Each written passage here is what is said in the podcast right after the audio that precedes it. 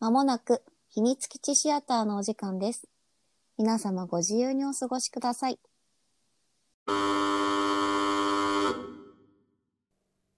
作宮沢賢治注文の多い料理店二人の若い紳士がすっかりイギリスの兵隊の形をしてピカピカする鉄砲を担いで白熊のような犬を2匹連れてだいぶ山奥の木の葉のカサカサしたとこをこんなことを言いながら歩いておりました。全体ここらの山はけしからんね。鳥も獣も一匹も嫌がらん。何でも構わないから早くタンタンとやってみたいもんだな。鹿の黄色な横っ腹なんぞに23発お見舞い申したらずいぶん痛快だろうね。くるくる回ってそれからドタッと倒れるだろうね。それはだいぶの山奥でした。案内してきた専門の鉄砲撃ちもちょっと孫ついてどこかへ行ってしまったくらいの山奥でした。それにあんまり山がものすごいのでその白熊のような犬が2匹一緒にめまいを起こしてしばらくうなってそれから泡を吐いて死んでしまいました。実に僕は2400円の損害だ。と一人の紳士がその犬のまぶたをちょっと返してみて言いました。僕は2800円の損害だ。もう一人が悔しそうに頭を曲げて言いました。はじめの紳士は少し顔色を悪くしてじっともう一人の紳士の顔つきを見ながら言いました。僕はもう戻ろうと思う。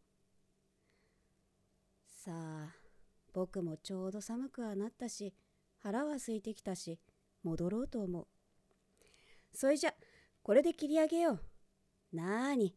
戻りに昨日の宿屋で山鳥を10円も買って帰ればいい。うさぎも出ていたね。そうすれば結局同じこった。では帰ろうじゃないか。ところがどうも困ったことはどっちへ行けば戻れるのか。一向に見当がつかなくなっていました。風がどーっと吹いてきて草はざわざわ。木の葉はカサカサ。木はゴトンゴトンとなりました。どうも腹がすいた。さっきから横っ腹が痛くてたまらないんだ。僕もそうだ。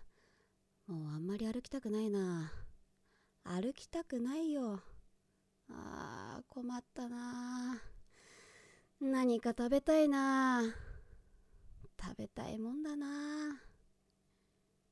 二人の紳士はざわざわなるすすきの中でこんなことを言いました。その時ふと後ろを見ますと立派な一軒の西洋造りの家がありました。そして玄関にはレストラン西洋料理店ワイルドキャットハウス山猫犬という札が出ていました。君ちょうどいい。ここはこれでなかなか開けてるんだ。入ろうじゃないか。おや？こんなとこにおかしいね。しかしとにかく何か食事ができるんだろう。もちろんできるさ。看板にそう書いてあるじゃないか。入ろうじゃないか。僕はもう何か食べたくて倒れそうなんだ。二人は玄関に立ちました。玄関は白い瀬戸のレンガで組んで実に立派なもんです。そしてガラスの開き戸が立ってそこに金文字でこう書いてありました「どなたもどうかお入りください。決してご遠慮はありません」二人はそこでひどく喜んで言いました「こいつはどうだ。やっぱり世の中はうまくできてるね。今日一日難儀したけれど今度はこんないいこともある。このうちは料理店だけれどもただでご馳走するんだぜどうもそうらしい。決してご遠慮はありません。というのはその意味だ。二人は戸をして中へ入りました。そこはすぐ廊下になっていました。そのガラス戸の裏側には金文字でこうなっていました。ことに太ったお方や若いお方は大歓迎いたします。二人は大歓迎というのでもう大喜びです。君、僕らは大歓迎に当たっているのだ。僕らは両方兼ねてるから。ずんずん廊下を進んでいきますと、今度は水色のペンキ塗りの戸がありました。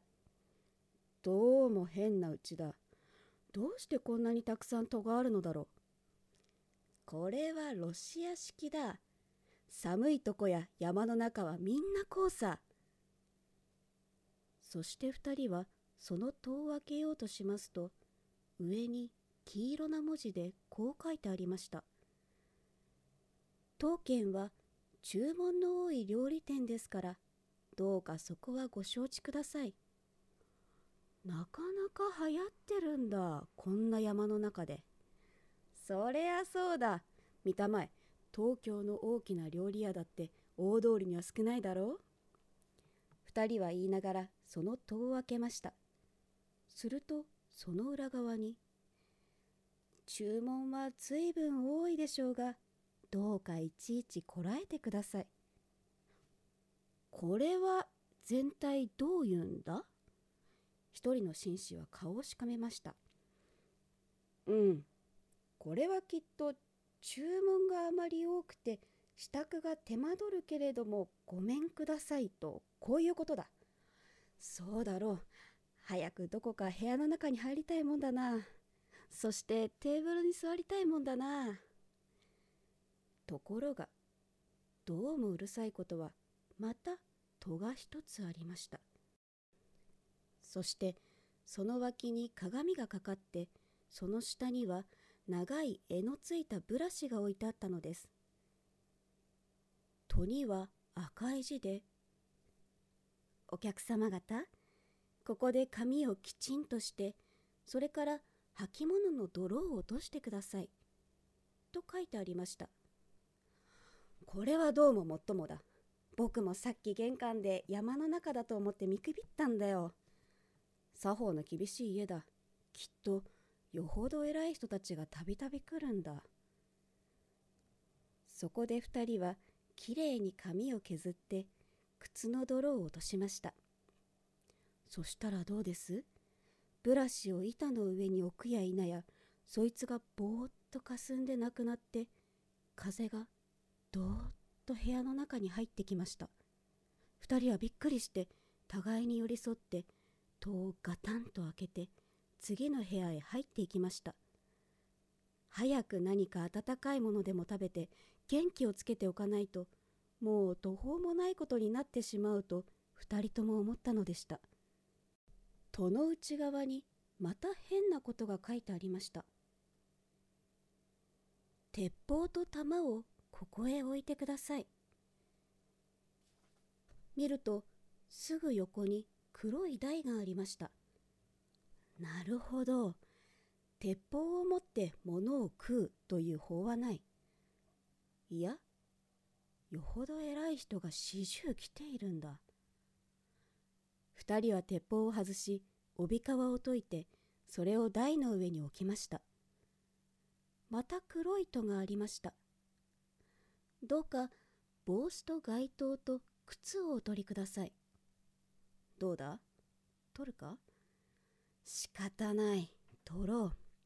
確かによっぽど偉い人なんだ。奥に来ているのは。二人は帽子とオーバーコートを釘にかけ、靴を脱いでペタペタ歩いて戸の中に入りました。戸の裏側には、ネクタイピン、カフスボタン、メガネ、財布、その他金物類、ことに尖ったものはみんなここに置いてください。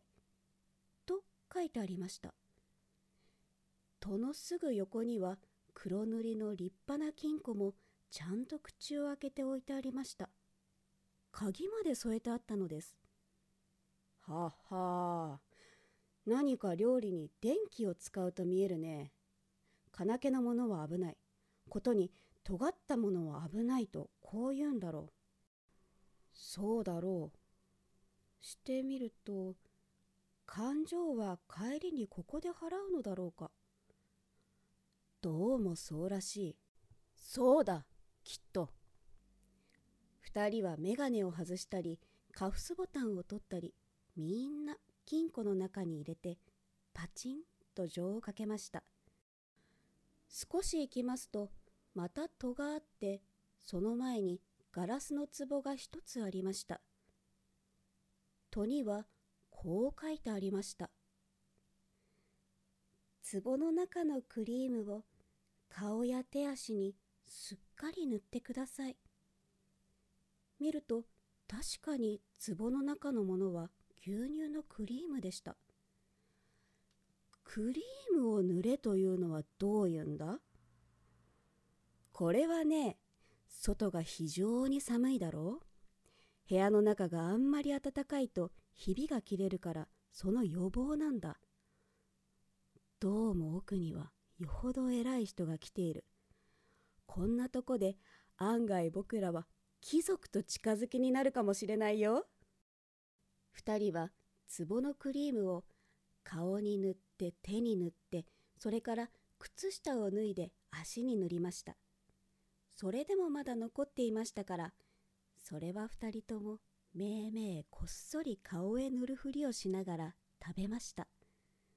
それから大急ぎで戸を開けますとその裏側には「クリームをよく塗りましたか？耳にもよく塗りましたか?」と書いてあって小さなクリームの壺がここにも置いてありました。そうそう僕は耳には塗らなかった。危なく耳にひびを切らすとこだった。ここの主人は実に用意周到だね。ああ細かいとこまでよく気がつくよ。ところで僕は早く何か食べたいんだがどうもこうどこまでも廊下じゃ仕方ないね。するとすぐその前に次の戸がありました。料理はもうすぐできます。15分とお待たせはいたしません。すぐ食べられます。早くあなたの頭に瓶の中の香水をよく振りかけてください。そして戸の前には金ピカの香水の瓶が置いてありました。2人はその香水を頭へパチャパチャ振りかけました。ところがその香水はどうも巣のような匂いがするのでした。この香水は変にすくさい。どうしたんだろう？間違えたんだ。下女が風邪でもひいて間違えて入れたんだ。二人は戸を開けて中に入りました。戸の裏側には大きな字でこう書いてありました。いろいろ注文が多くてうるさかったでしょう？お気の毒でした。もうこれだけです。どうか体中に壺の中の塩をたくさんよく揉み込んでください。なるほど。立派な青い瀬戸の塩壺は置いてありましたが今度という今度は2人ともぎょっとしてお互いにクリームをたくさん塗った顔を見合わせました。どうもおかしいぜ。僕もおかしいと思う。たくさんの注文。というのは向こうがこっちへ注文してるんだよ。だからさ西洋料理店というのは僕の考えるところでは西洋料理を来た人に食べさせるのではなくて来た人を西洋料理にして食べてやるうちとこういうことなんだ。これはそのつつつつまりぼぼ僕らがガタガタガタガタ。震え出してもう物が言えませんでした。そのぼ僕らがうわガタガタガタガタ。震え出してもう物が言えませんでした。逃げ。ガタガタしながら一人の紳士は後ろの戸を押そうとしましたがどうです？戸はもう一分も動きませんでした。奥の方にはまだ一枚戸があって大きな鍵穴が二つつき銀色のフォークとナイフの形が切り出してあっていやわざわざご苦労です。大変結構にできました。さあさあお腹にお入りください。と書いてありました。おまけに鍵穴からはキョロキョロ二つの青い目玉がこっちを覗いています。うわガタガタガタガタ。あガタガタガタガタ。二人は泣き出しました。すると戸の中ではこそこそこんなことを言っています。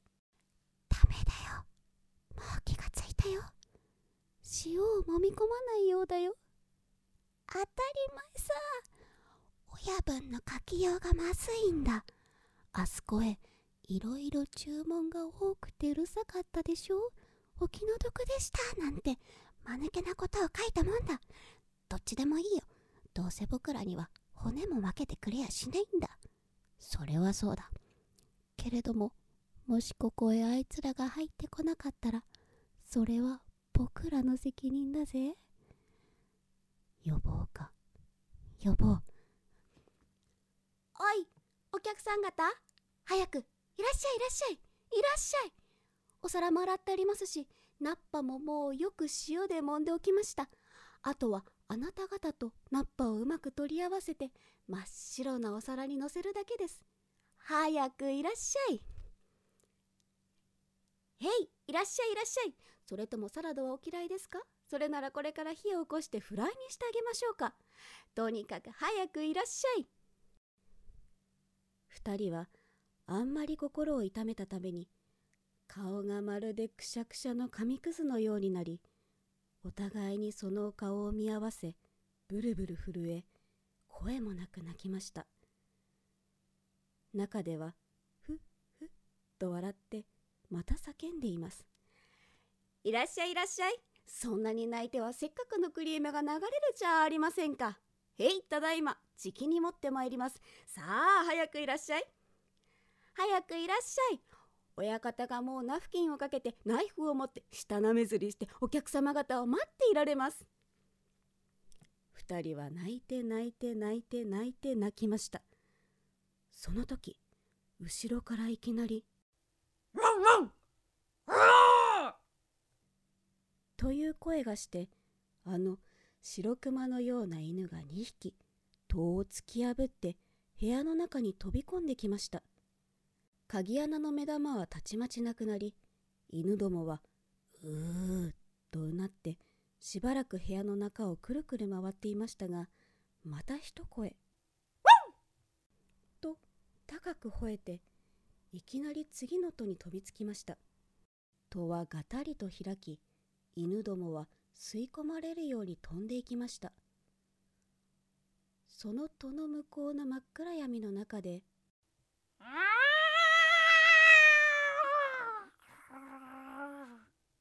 という声がしてそれからガサガサ鳴りました。部屋は煙のように消え二人は寒さにブルブル震えて草の中に立っていました。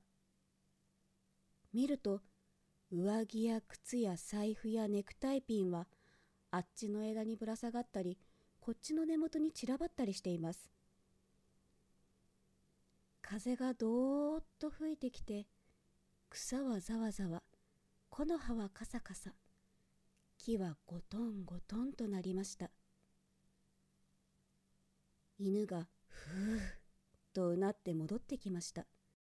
そして後ろからは「旦那旦那!」と叫ぶものがあります二人はにわかに元気がついて「おーいおーいここだぞ早く来い!」と叫びました身の帽子をかぶった専門の漁師が草をざわざわ分けてやってきましたそこで二人はやっと安心しました。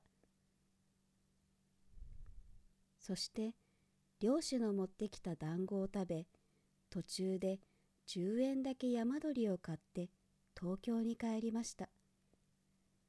しかしさっきいっぺん紙くずのようになった二人の顔だけは東京に帰ってもお湯に入ってももう元の通りに治りませんでした。